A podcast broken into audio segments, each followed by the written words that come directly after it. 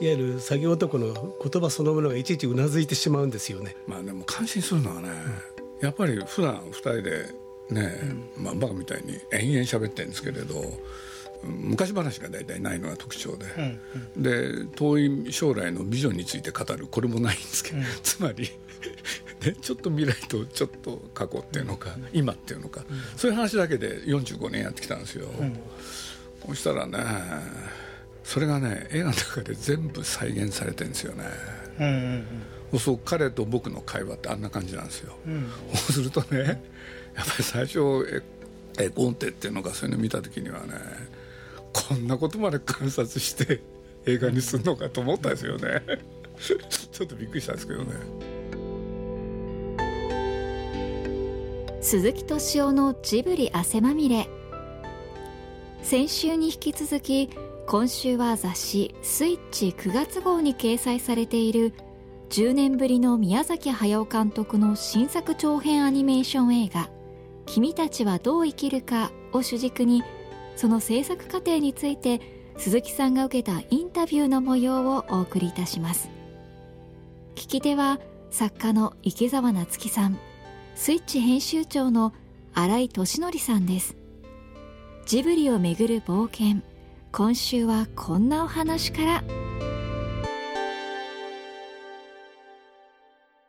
だからあの2人でね横に並びながら本当嘘とかね、うん、まさにああいうああいう感じなんですよね、うん、で大体ね彼が何か喋ってきても僕ね違う話するんですよね、うん、そう彼もまた違う話でしょ？そう何がどうなってるかまあ石井なんかよく知ってますけどね、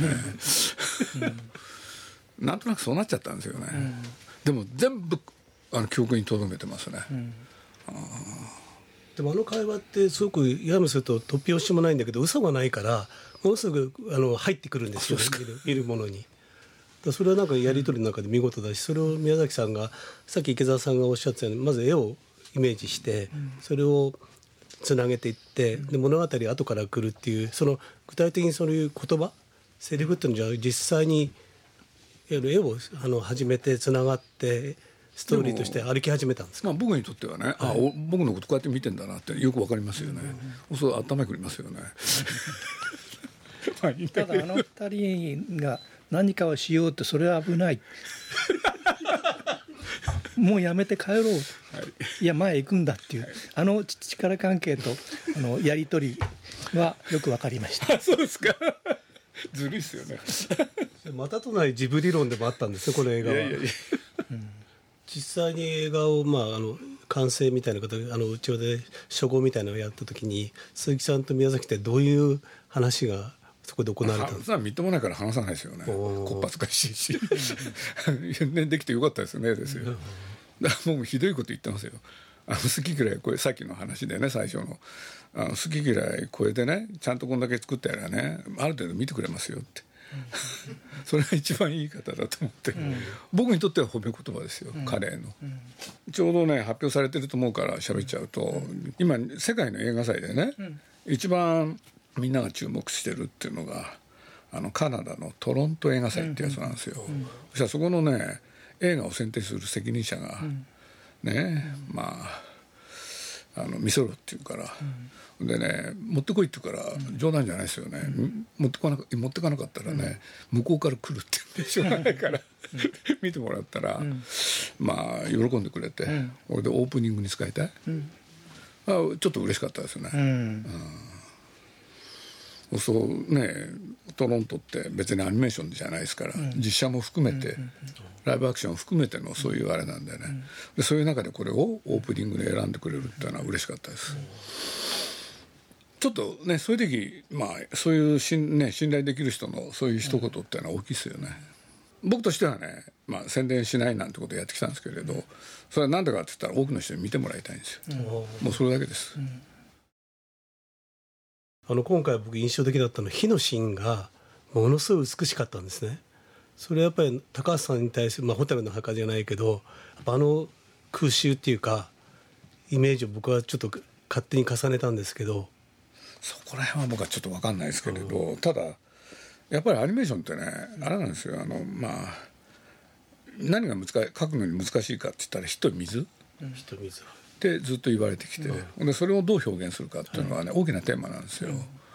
俺でまあ彼はね自分で発明するんですよね。火をこうやって描くとかね、うん、そう水はこうやって描くとかね、うん、で彼がやったやつでいうとね水の表現としては未来少年コナンっていうんでね、うん、水がね波が寄せては返す、その描き方なんていうのはね、アニメーション界全体がねその描き方になっちゃったんです、そのぐらいね影響を与えたんですよ、俺で自らねそれをね、あのもう一度やり直そうと思ったのはポニョですね、うん、だからポニョのねポニョのね、あの寄せては返す水はね、あれ水のシーン全部宮崎が書いてるんです、うん、一人でやるんですよ、そういうことにはこだわりますね、ハウルの動きしろだったかあの暖炉の中でカスパール。あああの炎はい。炎のお化け。あれ名前カルシファー。カルシファー、うん。だから、あれ最初ね、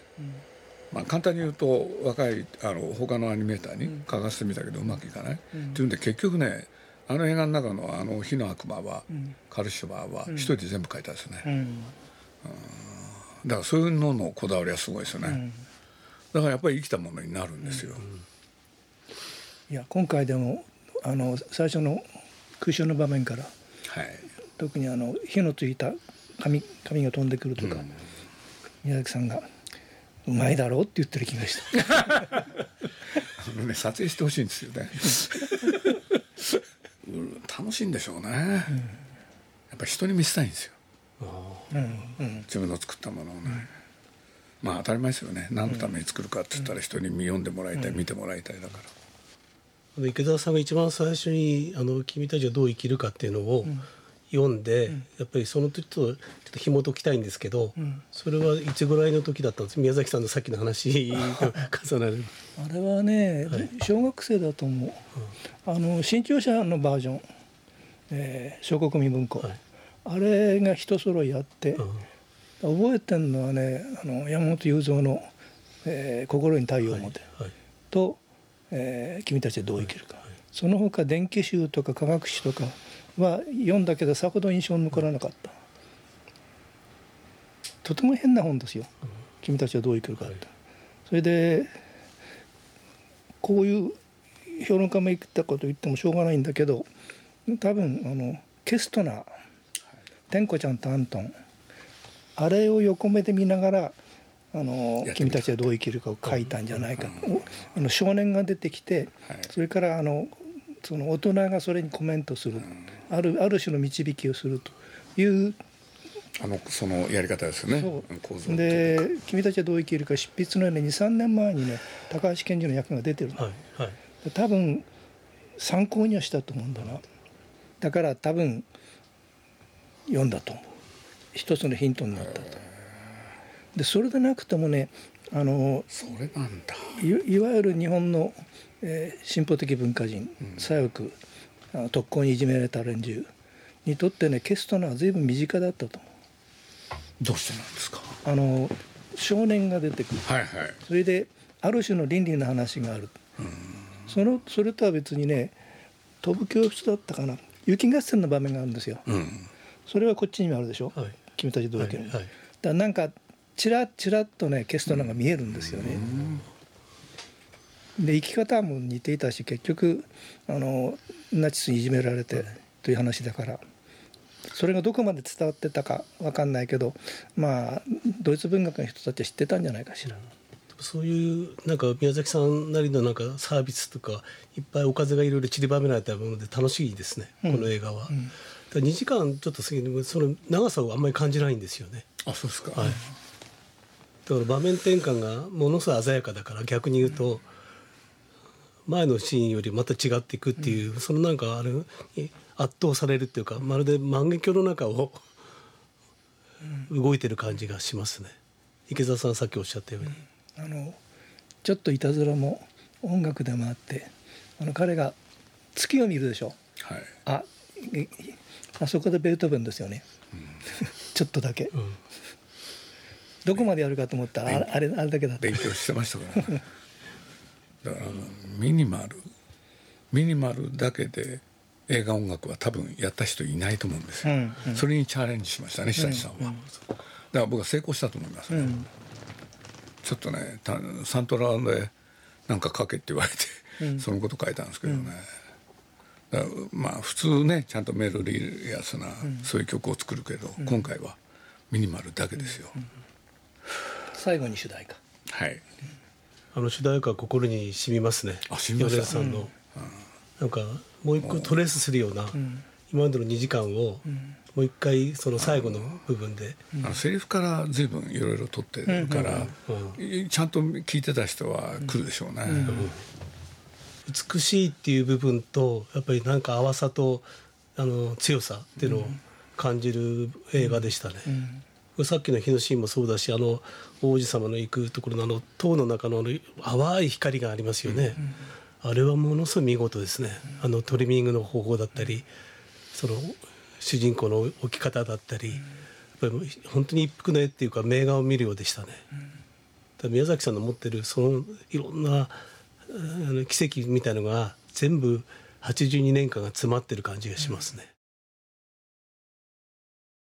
こう話が流れてこうなるなと思うところでひっくり返すでしょ。例えばあの夏子のところへ行って連れ戻そうとしていいかに相手が怒り始めるみたいな。あれでなんかスストーリーがこう鋭角的に曲がってしまって、それの繰り返し、だからえーどうなってんだっていうのは次々来るから、分かんないですよね、うん、あのあのスピード感はやっぱりいいですよ。まあ、快あの快感があるんですね、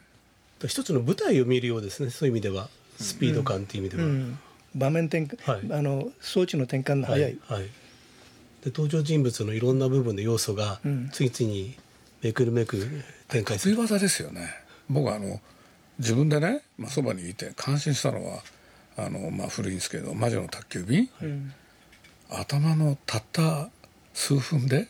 設定を全部説明した時ですね、何なんだこの人はと思った、普通30分ぐらいかかるやつをねものの5分ですよね。そう。いう意味では今回のあの冒頭の5分っていうのはやっぱり本当に引きつけられますね、もうそこから場面に入っていきっていうかか客観的じゃなくてもう自分がそこの中に生きていく感じの展開って見事ですね。田舎に行くっていうところでトトロを思い出すし、あそうですか、うん都会から田舎に行く。そうですね、コンプレックスがありますね。行く先で出会う。であのばあさんたちはポニョのばあさんたちだし、7人の小人ならぬ7人のおばあちゃんですから、ただその女たちの力というのではあれがそうでしょあのもののけ姫のたたらばそれからあの紅の豚の飛行機ね。飛行機直すと、ね しかしなんであそこであの戦闘機の風貌を運び込むのか。あの絵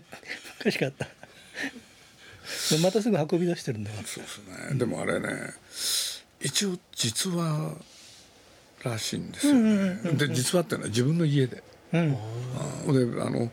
自分のおじさんがね、宮崎飛行機っていうのやってて、ん。ほんでね、ゼロ戦の部品をやってたらしいんで,、ほんでそういうのがね家へ持ち込まれた日がなんか印象に残ってるらしいんですよそれねが引用されたんだ、だからあの出来上がった、ね、飛行機をいあの牛車じゃなくてなんていうんですかあれ。牛のあれで運ぶのも、ああいうのなんかもねなんか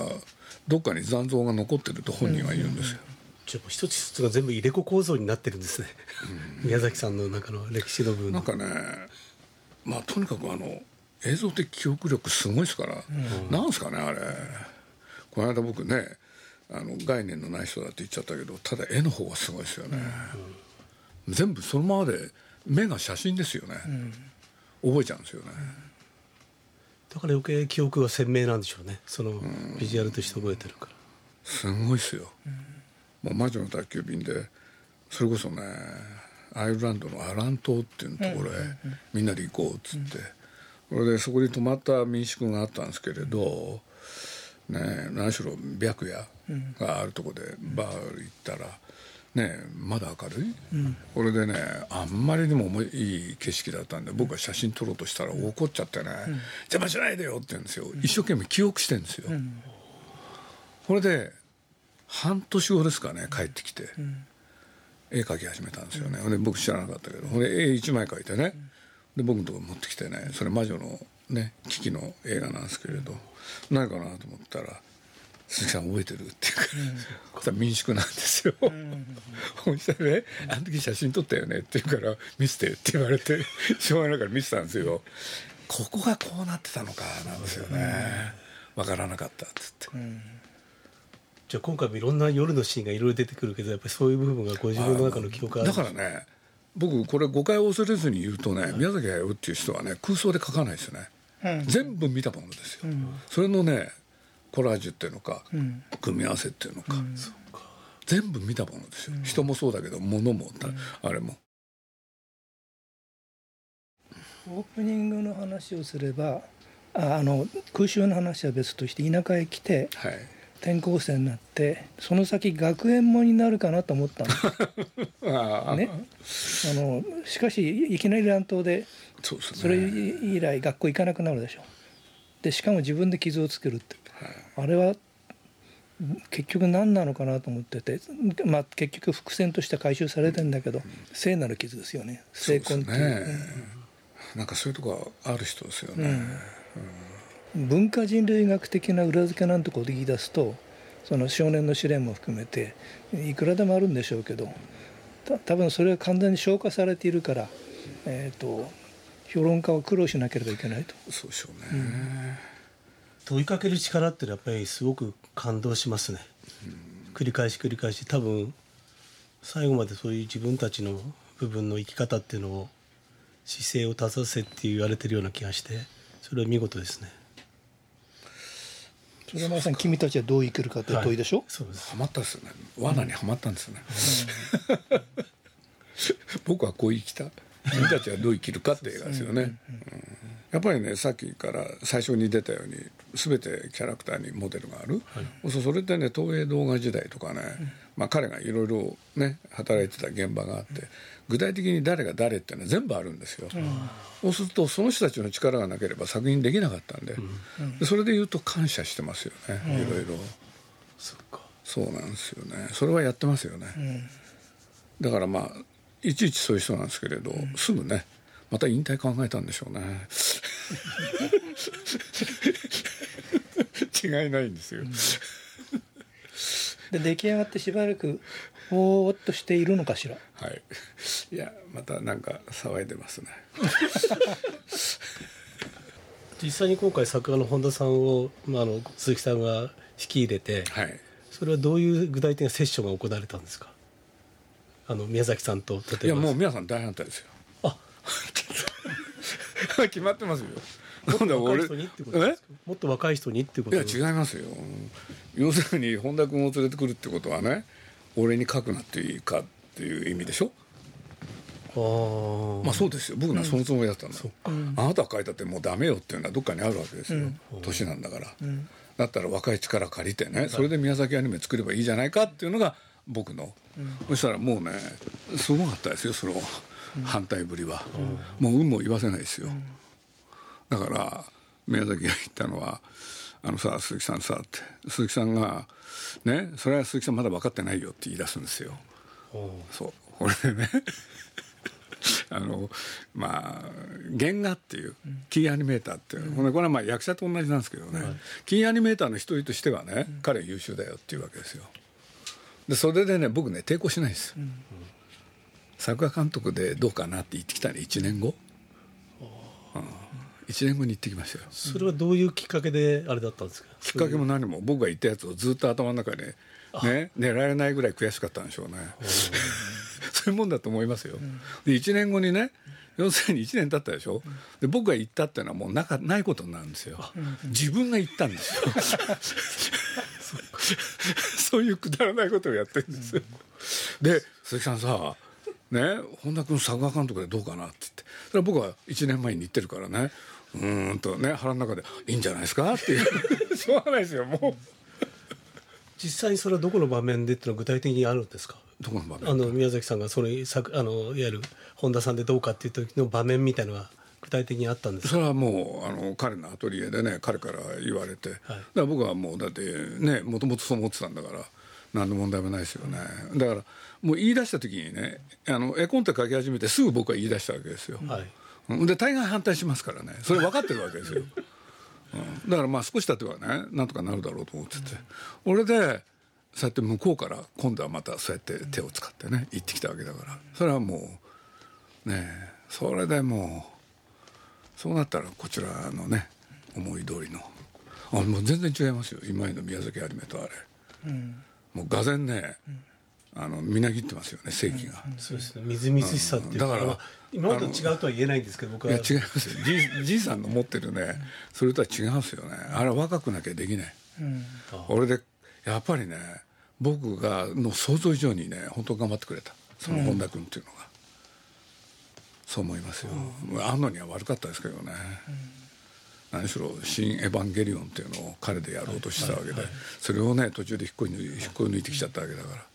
それは本田君は悩んだですからね。今回の声優の人の部分のあの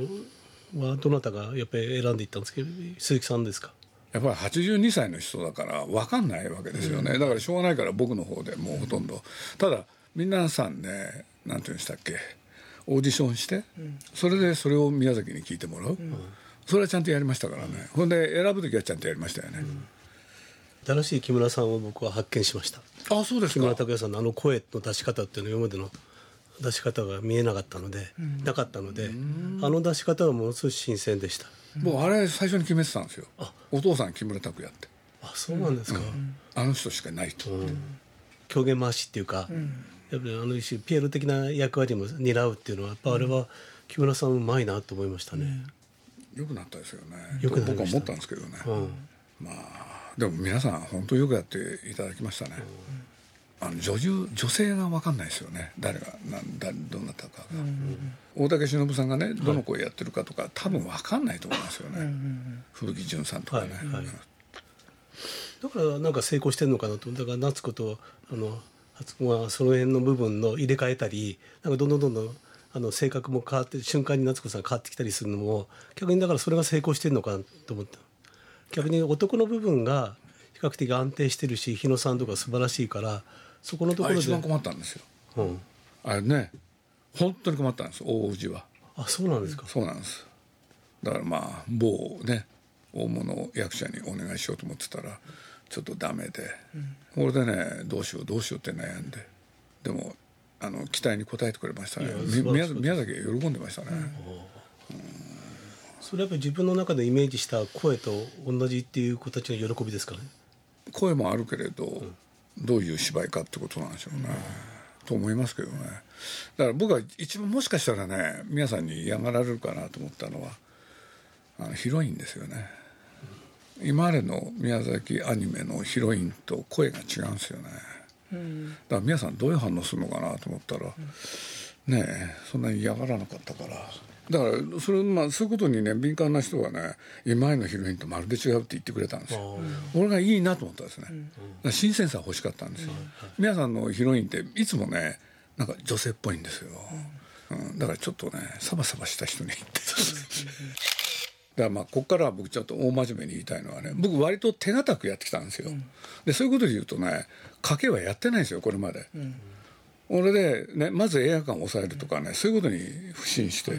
でそれによって、まあ、ある一定の数字を出してきたけど、最後ぐらい賭けもいいかなって。だって7年もやっちゃったからお金いっぱいかかってて回収のしようがないんですよ、だったらってそれもどっかにありますね、それはつまり宣伝しないで始めて映画自身の力で伸びていくのを見てると。そうです、うん、それをね見てみたい、うん、どんだけ他の映画からスクリーンを奪えるか。そうです。そうです